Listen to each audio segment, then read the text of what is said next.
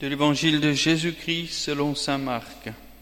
Jésus se retira avec ses disciples au bord du lac, et beaucoup de gens venus de la Galilée le suivirent, et aussi beaucoup de gens de Judée, de Transjordanie, de Jérusalem d'Idumée, de la région de Tyr et de Sidon, avaient appris tout ce qu'il faisait, et ils vinrent à lui. Il dit à ses disciples de tenir une barque à sa disposition pour qu'il ne soit pas écrasé par la foule. Car il y avait beaucoup de guérisons, il a fait beaucoup de guérisons, si bien que tous ceux qui souffraient de mal se précipitaient sur lui pour le toucher. Et lorsque les esprits mauvais le voyaient, ils se prosternaient devant lui et criaient, Tu es le Fils de Dieu. Mais il leur défendait vivement de le faire connaître. Acclamons la parole de Dieu. Si j'ai choisi cet évangile ce soir, ce n'est pas parce que c'est l'évangile du jour uniquement, mais c'est parce que ce sont les évangiles que la liturgie nous donne en ce début d'année. Après le mystère de Noël que nous avons contemplé, l'Église nous fait entrer dans le mystère de Jésus en suivant sa vie apostolique, son ministère, son action public où Jésus va se révéler pour ce qu'il est. Et avant d'entrer dans le grand temps du carême, entre ce temps de Noël et le temps du carême qui nous conduira jusqu'à Pâques, l'Église commence par nous, nous proposer ou nous reproposer à notre contemplation, à notre découverte Jésus dans son mystère, son ministère de vie publique. Alors, comment Jésus se présente? Eh bien, il se présente tout d'abord euh, dans l'humilité. Nous l'avons vu avec le baptême. Il reste encore caché au milieu du peuple. Et déjà, il plonge dans les eaux pour manifester ce salut qu'il vient apporter. Ensuite, euh, après cet événement du baptême, Jésus va partir au désert où il va être tenté par le, démon. 40 jours dans le désert, une retraite spirituelle de 40 jours avant de commencer sa mission. Les évangélistes nous disent que après cette épreuve du désert, Jésus revient dans la force de l'Esprit Saint. Il commence ainsi sa vie publique avec la force de l'Esprit Saint. L'évangéliste Marc alors nous présente les débuts de la mission de Jésus qui est de nous conduire au salut et de nous révéler le visage du Père. Ainsi nous voyons Jésus qui guérit, qui délivre, qui enseigne. trois actions principales du ministère de Jésus. Guérir, délivrer ceux qui étaient sous l'emprise du mauvais et enseigner, ouvrir les intelligences à la parole de Dieu, à l'Esprit Saint. Alors, nous pouvons déjà nous arrêter un petit peu sur le temps. En quel temps Jésus délivre son enseignement, son ministère Eh bien, nous le voyons dans les évangiles en tout temps, du jour comme de nuit presque, ou jusqu'au soir. Au coucher du soleil, nous dit l'évangéliste Marc, tous ceux qui avaient des malades atteints de diverses maladies les lui amenèrent. Il guérit chacun d'eux en posant les mains sur eux. Même le jour du sabbat, le jour du grand repos, où chacun est tenu d'observer strictement cette loi du sabbat, de ne pas faire aucun travail. Même ce jour-là, Jésus va opérer des guérisons, des miracles, et va donner des enseignements. Pour lui, il n'y a pas d'opposition entre son ministère et le jour du sabbat, mais au contraire, comme un accomplissement. Il est le maître du sabbat, comme il se dira lui-même. Jésus se rendit à Nazareth où il avait été élevé et conformément à son habitude, il entra dans la synagogue le jour du sabbat. Cependant, nous le voyons souvent la nuit ou aux premières heures du jour, il se retire en prière. La vie de prière donc accompagne aussi cette action, cette vie quotidienne de Jésus, une vie particulière, un ministère fervent, abondant, qui n'était sûrement pas de tout repos. Donc aussi, ces temps de prière, ils sont nécessaires pour chacun d'entre nous. Nous montrent que voilà, il n'y a pas de véritable mission, surtout de mission dans l'Église, sans la prière sans un lien avec le Seigneur, avec le Père. Sinon, ça risque d'être simplement un activisme. Hein, on s'affaire à un tas de choses et on oublie l'essentiel, qui est la communion et la relation avec Dieu. Ce n'est pas nous qui nous mettons en avant, mais c'est Dieu que l'on doit servir. Et pour Jésus, c'est la même chose. Jésus ne veut pas se mettre lui en avant il se considérera comme l'envoyé du Père. Toujours il va se référer à son Père. Et Jésus prie son Père. Dans les grands moments de sa vie publique, avant le choix aussi des apôtres, Jésus passe la nuit en prière. Puis au matin, il redescend la montagne et il va choisir ses disciples. Il les enverra aussi en mission en son nom, après avoir prié, prié pour eux et les avoir présentés au Père. Alors après le temps, le lieu aussi. En quel lieu Jésus opère son ministère? Il guérit le plus souvent le long des routes, mais aussi dans les maisons. En sortant de la synagogue, nous dit l'Évangile, il se rendit à la maison de Simon. La belle-mère de Simon avait une forte fièvre et on lui demanda d'intervenir en sa faveur. Il se pencha sur elle, menaça la fièvre et la fièvre la quitta. Quelquefois aussi, dans la synagogue ou alentour du temple, son enseignement, quant à lui, le lieu principal de son enseignement est le plus souvent dans la synagogue ou dans le temple. Il prêchait dans les synagogues de la Galilée, lieu de l'écoute de l'enseignement de la Torah, lieu où il se révélera comme le rabbi, le maître. Mais aussi, Jésus enseigne en dehors du temple, de la synagogue, sur la montagne, ce grand discours dans Saint Matthieu, sur la montagne, lieu de la révélation de Dieu et de la première alliance. Jésus exerce aussi son ministère au cours de ses de ses pèlerinages, sur sa route, au bord du lac, et même dans une barque. Il monte dans l'une de ces barques qui appartenait à Simon, il le pria de s'éloigner un peu du rivage. Puis il s'assit, la position du maître, de celui qui enseigne, et de la barque, il enseignait la foule. Alors là aussi, quelque chose de complètement nouveau. Ce n'était pas hein, de, coutume que les pharisiens ou les docteurs de la loi enseignaient de cette manière.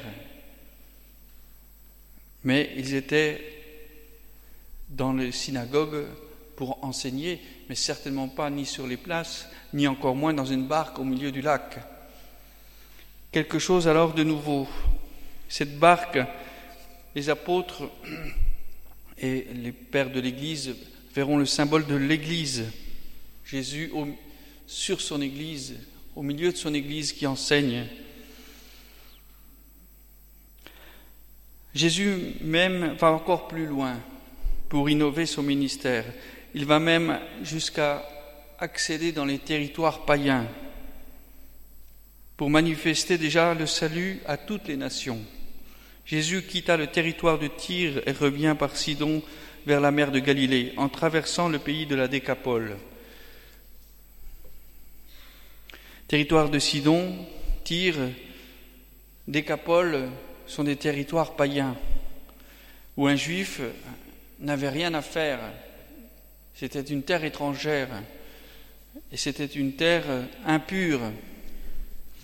Et Jésus va parcourir cette, terre païenne et même là aussi accomplir des miracles. Rappelez-vous ce passage de la guérison de cette femme hémorroïs ou bien de la femme qui, vient pour demander au Seigneur de faire grâce. Et Jésus lui répondra, laisse, je ne suis pas venu pour, pour les païens, je suis venu pour les fils d'Israël. Il n'est pas bon aux chiens de manger les miettes qui tombent de la table de leur maître. Vous vous rappelez certainement cet épisode. Eh bien, c'était une femme païenne qui, c'est vrai, se considérait comme un chien, un petit chien. C'était ainsi d'ailleurs que l'on appelait les juifs, que les juifs appelaient les païens. Ils étaient considérés comme des chiens. Il n'est pas bon que les petits chiens, les chiens, mangent les miettes qui tombent de la table de leur maître. Et elle va toucher le cœur de Jésus en disant, Maître, c'est vrai, tu as raison. Moi, je ne suis qu'une pauvre. Je n'ai pas le droit à la grâce. Je ne suis pas selon la descendance d'Abraham. Mais regarde ma pauvreté, regarde mon humilité. Et donc Jésus va accéder, accepter cette guérison à cette pauvre femme païenne. Là aussi, il franchit des frontières. Jésus va même jusqu'à manger avec les pécheurs, les publicains, ces gens considérés comme des impurs aux yeux des Juifs. Encore une fois, pour manifester que son ministère, son salut qu'il vient apporter, n'est pas un salut réservé à une catégorie, à une classe sociale, une classe religieuse, mais il est venu pour tout homme. Et Jésus le dira, je ne suis pas venu pour les bien portants, pour les justes, mais pour les malades et les pécheurs.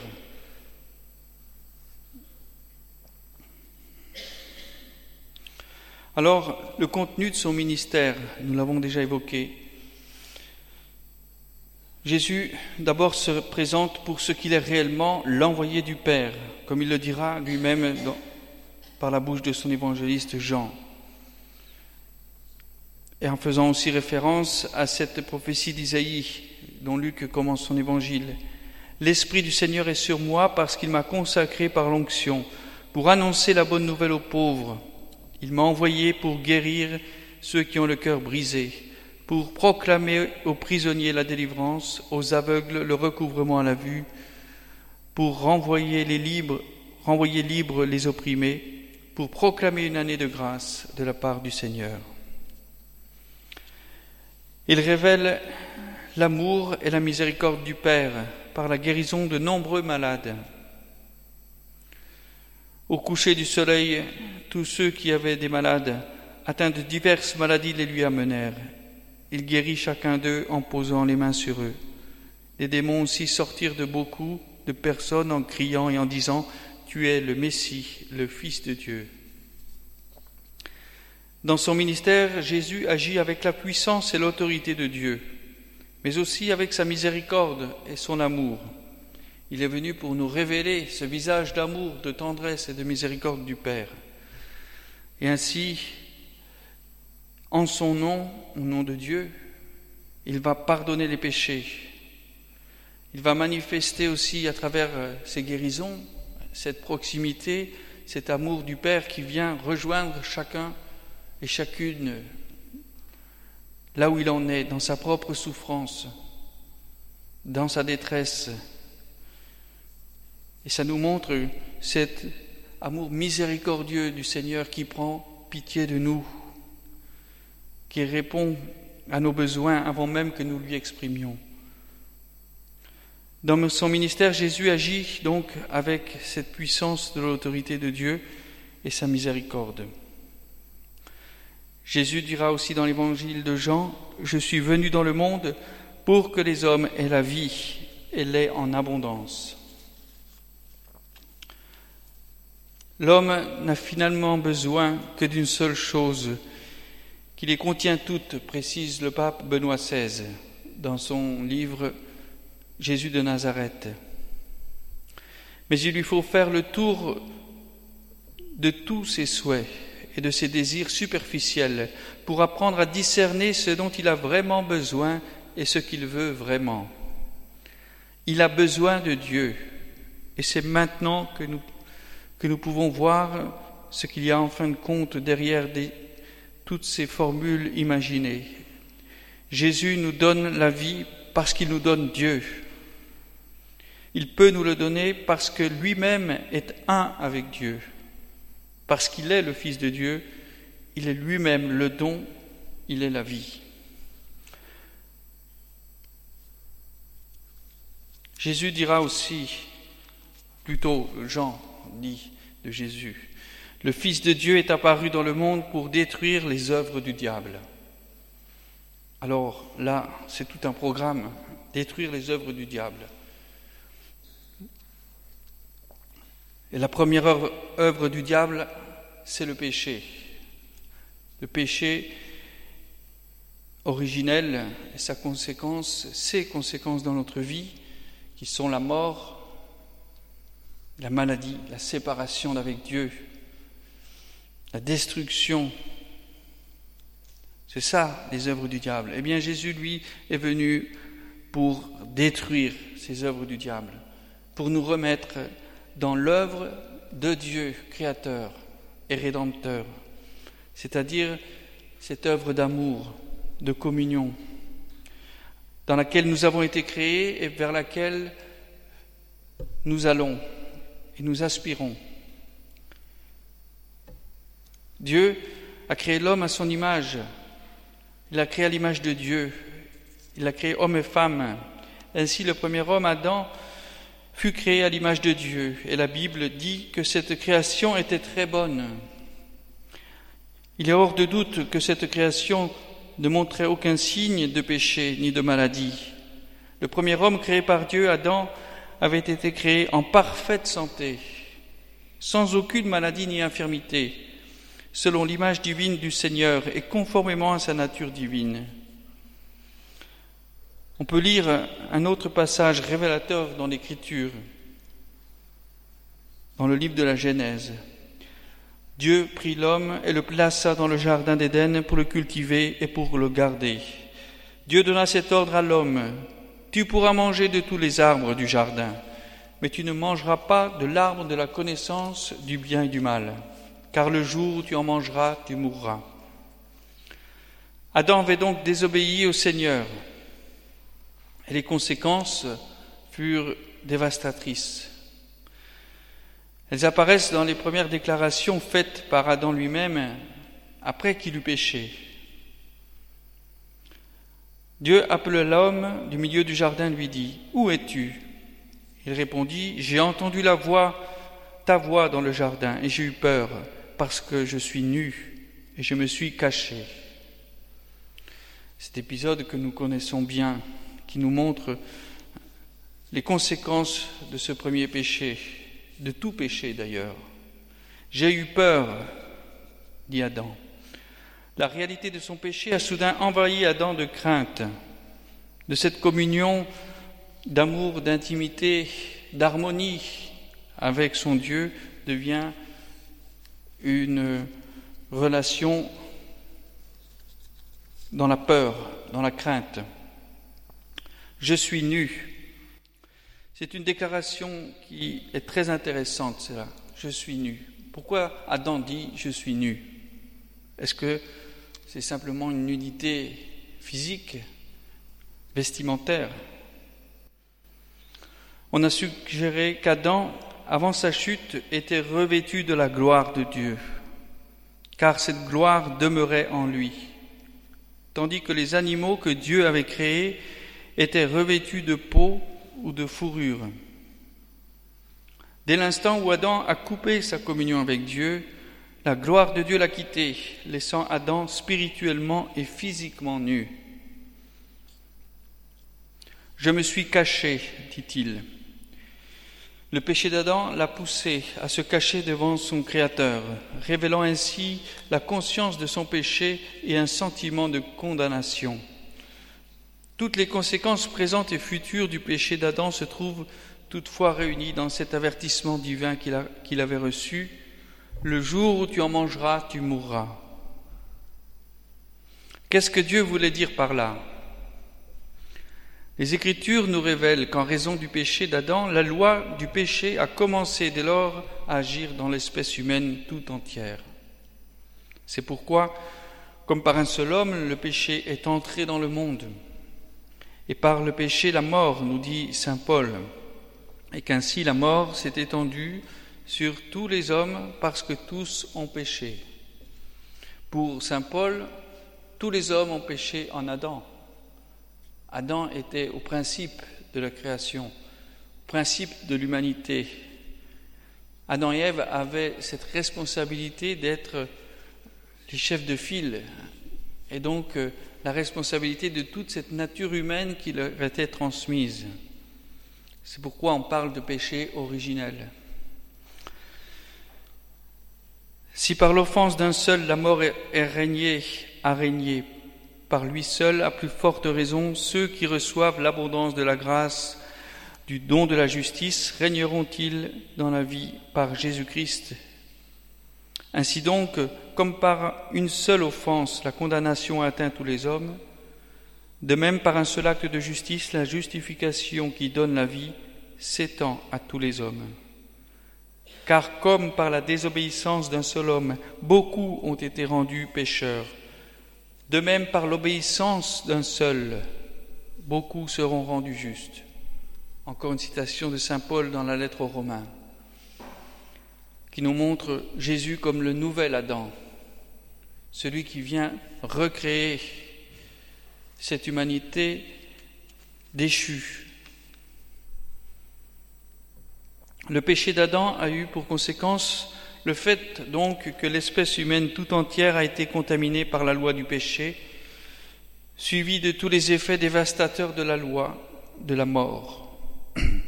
À présent, la mort, à présent, la loi de la mort a commencé à agir dans l'être d'Adam à deux niveaux. Tout d'abord au niveau de son esprit, Adam fut instantanément coupé de Dieu et privé de sa communion avec le Seigneur. Ensuite, sur le plan physique, la loi de la mort a commencé graduellement et progressivement à prendre le dessus. Adam n'est pas, mort physiquement le jour où il a péché. En effet, selon la tradition, il a vécu encore 930 ans. Chiffre symbolique, mais certainement, qui nous montre que la vie d'Adam ne s'est pas achevée par le péché. Toutefois, comme le Seigneur l'avait clairement déclaré, le jour où tu en mangeras, tu mourras. Le texte original emploie alors une expression intéressante qui pourrait se traduire de la manière suivante. En mourant, tu mourras certainement. Cela suggère un processus de mort plus qu'une mort physique. Nous savons que nous commençons tous à prendre de l'âge dès notre naissance. C'est en effet dès que nous naissons que nous commençons déjà à mourir progressivement, le dira aussi Saint Augustin. Ce lent processus de vieillissement nous conduit lentement mais sûrement à la mort. Bien entendu, la maladie peut accélérer ce processus. D'autre part, il ne fait pas de doute que le processus de vieillissement est l'un des facteurs qui contribuent le plus à l'apparition des maladies et des infirmités. Une fois que les cellules, les muscles et les nerfs de notre corps commencent à se détériorer, ils deviennent de plus en plus sensibles à la maladie, même si nous pouvons dire que le processus de vieillissement est un processus naturel. Nous ne devons jamais oublier qu'il a commencé à se manifester comme une conséquence directe de la transgression initiale d'Adam. Ces deux calamités jumelles de la loi et du péché, de la loi de la mort, furent injectées dans l'espèce humaine par le premier péché. Ces lois destructrices sont puissantes et dévastatrices et provoquent beaucoup de calamités, de misère, de maladies, de souffrances. Toutefois, en continuant cette étude, nous découvrons avec grande joie aussi des versets de la Sainte Écriture qui vient pour manifester cette rédemption que Jésus, que Dieu vient accorder aux hommes. Dans la lettre aux Romains, chapitre 8, il est écrit Il n'y a donc maintenant aucune condamnation pour ceux qui sont en Jésus-Christ, qui marchent non selon la chair, mais selon l'Esprit. En effet, la loi de l'Esprit de vie en Jésus-Christ m'a affranchi de la loi du péché et de la mort. La violation des saints commandements de Dieu continue à être l'une des causes principales pourtant des maladies. Nous le constatons dans toute la Bible. Nous pouvons étudier certains passages, voir par exemple dans l'Ancien Testament qu'Abimelech et sa maison furent malades parce que dans leur ignorance ils violèrent les lois saintes de Dieu. Plus tard, quand le Seigneur libéra la nation d'Israël, il offrit ses services en tant que médecin divin, à la stricte condition que les Hébreux se soumettent au commandement divin. Dans de nombreux autres passages de l'Écriture, nous voyons qu'il existe un lien très clair entre le péché, la désobéissance et la maladie. Il y a donc un rapport indubitable dans la Bible entre le péché et la maladie, mais nous pouvons révéler ici deux problèmes distincts. D'abord, la chute d'Adam reste la cause principale de la maladie et d'infirmité dans l'espèce humaine. Ça reste sa conséquence du péché originel. C'est pourquoi même si nous sommes baptisés, relevés de la tâche originelle, nous sommes toujours sous la loi de la mort physique. C'est pas parce que nous avons, sommes baptisés que nous sommes directement euh, immortels dans notre corps. Notre corps est encore voué à la souffrance et à la mort. Mais la maladie et l'infirmité peuvent aussi être provoquées par d'autres causes exceptionnelles. On en voit un exemple classique dans Marc où nous lisons que quatre hommes ont conduit devant Jésus un paralytique. Ils éprouvèrent de grandes difficultés pourtant à l'amener en présence de Jésus, parce que la maison était bondée. Ils parvinrent donc à ouvrir le toit et à descendre le paralytique sur une civière devant Jésus. Jésus, voyant le paralytique, lui dit, Mon enfant, tes péchés sont pardonnés. Manifestement, Jésus avait vu que cet homme était sous l'emprise du péché. Il était donc impératif que cet homme reçoive d'abord le pardon de ses péchés, avant que le Seigneur puisse le guérir. En effet, les psaumes aussi affirment aussi que ainsi, si nous concevons l'iniquité dans notre cœur, le Seigneur ne nous exaucera pas. Nous devons mettre nos priorités dans le bon ordre. Jésus n'est pas venu d'abord pour guérir nos corps, il est venu pour guérir notre âme et la guérir de cette plaie radicale du péché. Nous devons recevoir alors ce pardon de nos péchés avant de demander la guérison de notre corps. C'est un ordre divin. Dès que le paralytique eut reçu le pardon de ses péchés, notre Seigneur put ensuite lui dire, Lève-toi, Prends ton brancard et rentre chez toi. Immédiatement, l'homme se leva et marcha, glorifiant le nom de Jésus. Cet événement nous révèle le rapport indiscutable qui peut exister entre nos péchés personnels et nos maladies ou nos infirmités. Nous étudierons aussi plus largement ce thème un peu plus loin peut-être. Considérons mais à présent les autres causes de maladies et d'infirmités. La maladie peut être causée par le fait que nous violons certaines lois naturelles. Quand Dieu a créé le corps humain, il l'a soumis à certaines lois naturelles qui gouvernent sa croissance et son développement. Si nous violons ces lois, nous en souffrirons les conséquences. Par exemple, si quelqu'un tombe imprudemment du toit, il va se casser la jambe, les bras, ou peut-être même plus. Si nous ne mangeons pas, nous finirons par mourir de faim. Si nous versons de l'acide sur notre peau, nous serons brûlés. Nous devons donc obéir à certaines causes naturelles, à certains codes naturels pour préserver notre santé. Et cela, nous le considérons comme du bon sens, bien sûr. Mais considérons d'autres sujets de grande importance. Supposons que nous buvions de l'alcool en quantité excessive. Nous détruirons le tissu de notre estomac et nous deviendrons esclaves de ce produit qui va petit à petit nous ronger comme un poison. Supposons que nous respirions de la nicotine régulièrement. Nous pouvons favoriser le développement de cellules cancéreuses dans nos poumons. Il en résultera de sérieuses maladies.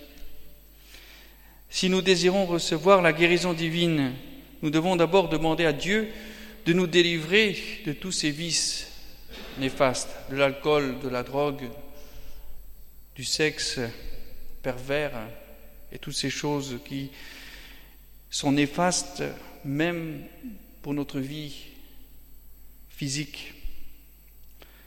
Cela servirait à peu de choses de demander à Dieu de nous guérir si nous continuons par ailleurs à maltraiter, à détruire notre corps. Considérons encore les effets du viol d'un autre commandement divin, celui par exemple du repos hebdomadaire. Certaines personnes travaillent sept jours sur sept dans le désir de prospérer ou d'améliorer leur compte en banque, mais ils le font au détriment de leur santé. À mesure que le temps passe, ils continuent à violer cette loi divine du repos hebdomadaire, jusqu'à ce qu'ils finissent par en payer le prix. Qu'il s'agisse d'une maladie, d'un effondrement nerveux ou d'un foyer brisé. Dieu n'est pourtant pas responsable de ces malheurs. Et souvent, malheureusement, nous mettons l'étiquette et la faute sur Dieu. C'est trop facile. C'est nous-mêmes que nous devons blâmer, car nous aurons ignoré cette loi du repos hebdomadaire. Rappelez-vous que le sabbat a été fait pour l'homme, dira aussi Jésus, parce que Dieu savait que nous avons besoin d'au moins un jour de repos dans la semaine.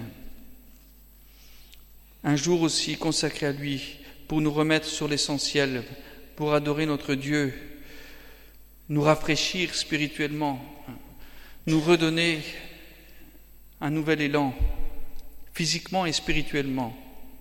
Si nous violons donc continuellement cette loi divine du repos hebdomadaire, nous nous ferons personnellement du mal. Il se peut que nous tombions aussi malades à cause de ça. Nous devons donc nous assurer que notre rythme de vie et nos habitudes sont sages, que nous prenons le repos dont nous avons besoin. Alors il y a aussi d'autres genres de maladies. Les maladies peuvent être causées par des esprits d'infirmité. La maladie et l'infirmité peuvent être causées par Satan et ses esprits d'infirmité. Nous voyons aussi au début, particulièrement de l'évangile de Marc, mais dans nombreux passages des évangiles, au début de la vie publique de Jésus surtout, il chasse les démons qui se cachent derrière des maladies, des esprits d'infirmité. Dès que les lois dévastatrices du péché et de la mort eurent asservi l'espèce humaine, l'homme devint vulnérable à Satan et à ses œuvres. Après tout, c'est Satan qui fut à l'origine de la première rébellion dans le Jardin d'Éden.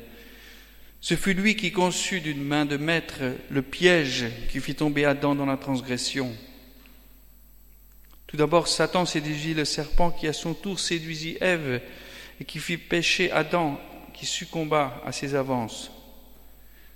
Jusque-là, il n'a fait aucun doute qu'Adam avait été protégé efficacement de toute maladie, de toute infirmité. Son étroite communion avec Dieu lui assurait cette perfection et cette protection. Mais dès que cette communion eut été brisée, Adam fut vulnérable aux œuvres mauvaises de Satan. La Bible ne dit pas de manière précise qu'Adam fut malade ou infirme pendant le reste de sa vie. Toutefois, il était devenu la victime des lois du péché et de la mort. Ce sont ces lois qui ont ouvert la porte à toutes sortes de maladies et d'infirmités et qui ont donné à Satan l'occasion d'envoyer des esprits d'infirmité pour affliger l'humanité, pour accélérer l'accomplissement de ses intentions mauvaises, de nous détruire. Une étude rapide dans le Nouveau Testament nous permettrait clairement de voir que Jésus avait affaire à deux sortes de maladies. Celle qui avait une origine naturelle, comme on l'a dit tout à l'heure, et celle qui était causée par un esprit d'infirmité. Les passages suivants permettent de le comprendre. Jésus enseignait dans une synagogue le jour du sabbat. C'est en Luc 13. Il y avait là une femme possédée d'un esprit qui la rendait infirme depuis 18 ans. Elle était courbée et ne pouvait pas du tout se redresser. Lorsqu'il la vit, Jésus lui adressa la parole et lui dit, Femme, tu es délivrée de ton infirmité, et lui imposa les mains. À l'instant, elle se redressa et glorifia Dieu. Notez que Jésus ici exerce deux ministères distincts.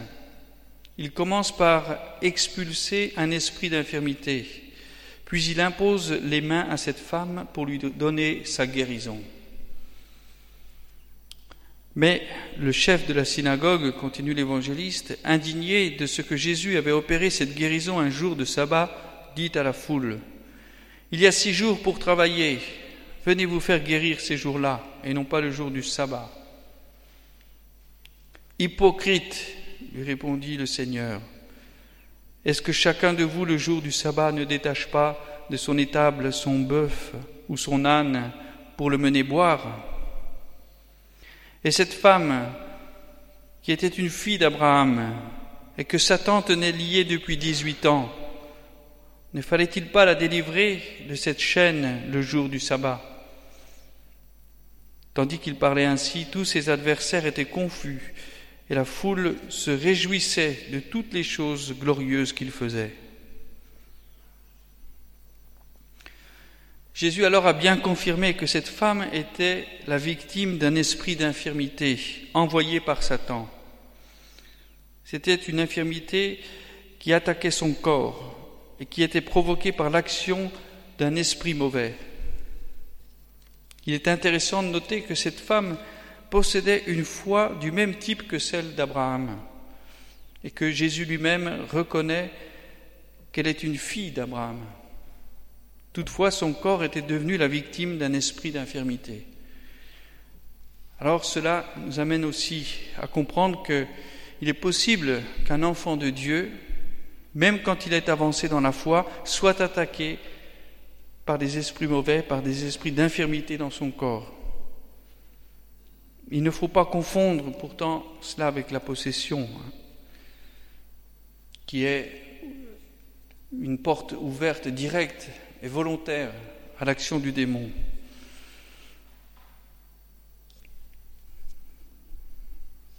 Un démon est un esprit toujours euh, impur, méchant, mauvais, il n'a que de la haine contre nous, qui attaque généralement l'esprit ou l'âme d'une personne. Toutefois, dans le cas présent, il s'agit d'un esprit d'infirmité dont l'ambition première est d'attaquer et de détruire le corps.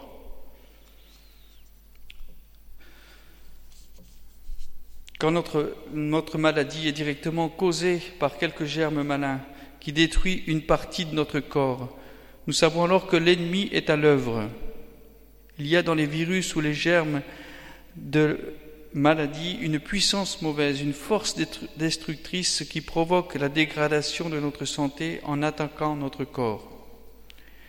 Il existe de nombreux passages aussi dans l'Écriture qui confirment cela.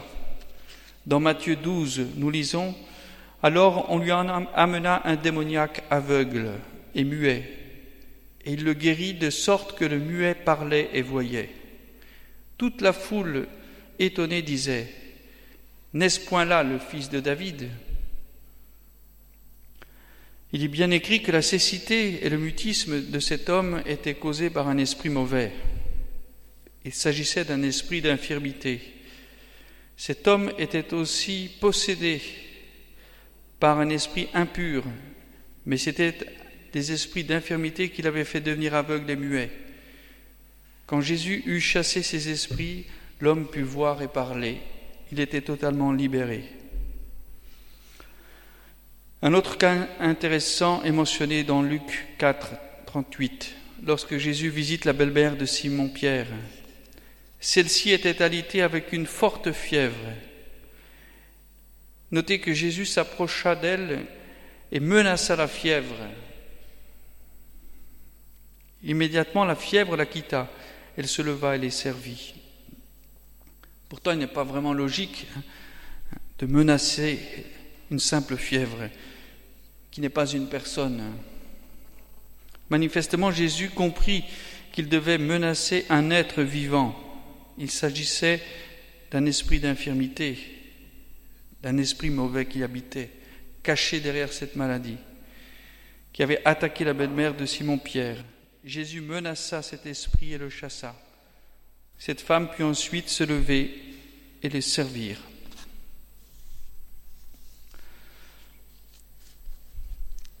Encore un autre passage dans l'évangile de Luc au chapitre 4. Après le coucher du soleil, tous ceux qui avaient des malades atteints de diverses maladies les lui amenèrent. Il imposa les mains sur chacun d'eux et il les guérit. Des démons aussi sortirent de beaucoup de personnes en criant et en disant Tu es le Fils de Dieu. Mais il les menaçait et ne leur permettait pas de parler parce qu'il savait qu'il était le Christ. Le même verbe menacer apparaît aussi dans ces versets. Jésus a menacé des esprits d'infirmité, et les a chassés avec autorité et puissance. C'était cette puissance mauvaise de destruction que Jésus chassait quand il guérissait les malades. Nous aussi, nous sommes sortis, on peut dire, d'une toute petite cellule qui peut s'apparenter à un germe. La force de vie contenue dans ce germe vient de Dieu. Tant que cette force de vie demeure dans notre corps, il est maintenu en vie, mais dès que cette force de vie quitte notre corps, alors celui-ci meurt. Il en est de même pour les maladies. Quand un germe de maladie ou d'infirmité pénètre dans le corps et agit en lui, celui-ci continue à être malade ou infirme. Mais au moment où ce germe de maladie ou d'infirmité est expulsé du corps, la maladie perd toute sa puissance. C'est à ce moment précis que commence le processus de guérison. Jésus appelle ces germes destructeurs de maladie ou d'infirmité des esprits d'infirmité. Il les menaçait et les chassait avec autorité sans faille. Combien alors il est merveilleux de savoir que l'autorité et la puissance du Seigneur Jésus sont investies dans son nom. Jésus veut dire Dieu sauve, Dieu nous libère, Dieu nous délivre, Dieu nous donne la liberté. Il vient nous délivrer de tous nos esclavages. Et c'est grâce au nom de Jésus que tout enfant de Dieu, consacré par le baptême, peut menacer et chasser les maladies et les infirmités. Jésus lui-même nous y invite dans la prière du Notre Père, la fin du Notre Père. Donne-nous aujourd'hui notre pain quotidien. Donne-nous la délivrance. Libère-nous du mal.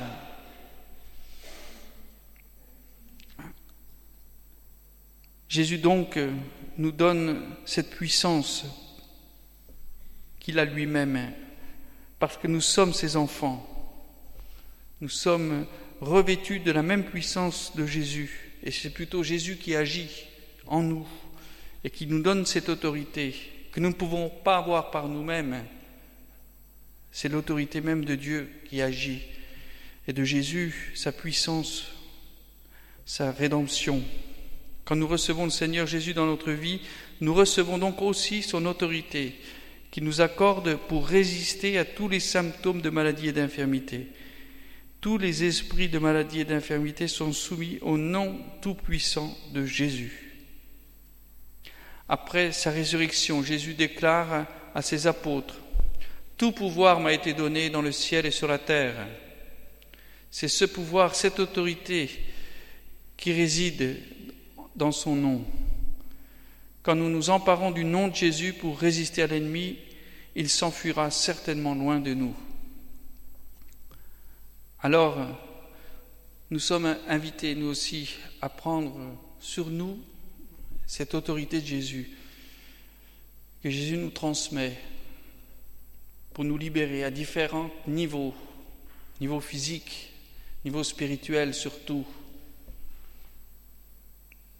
niveau même intellectuel.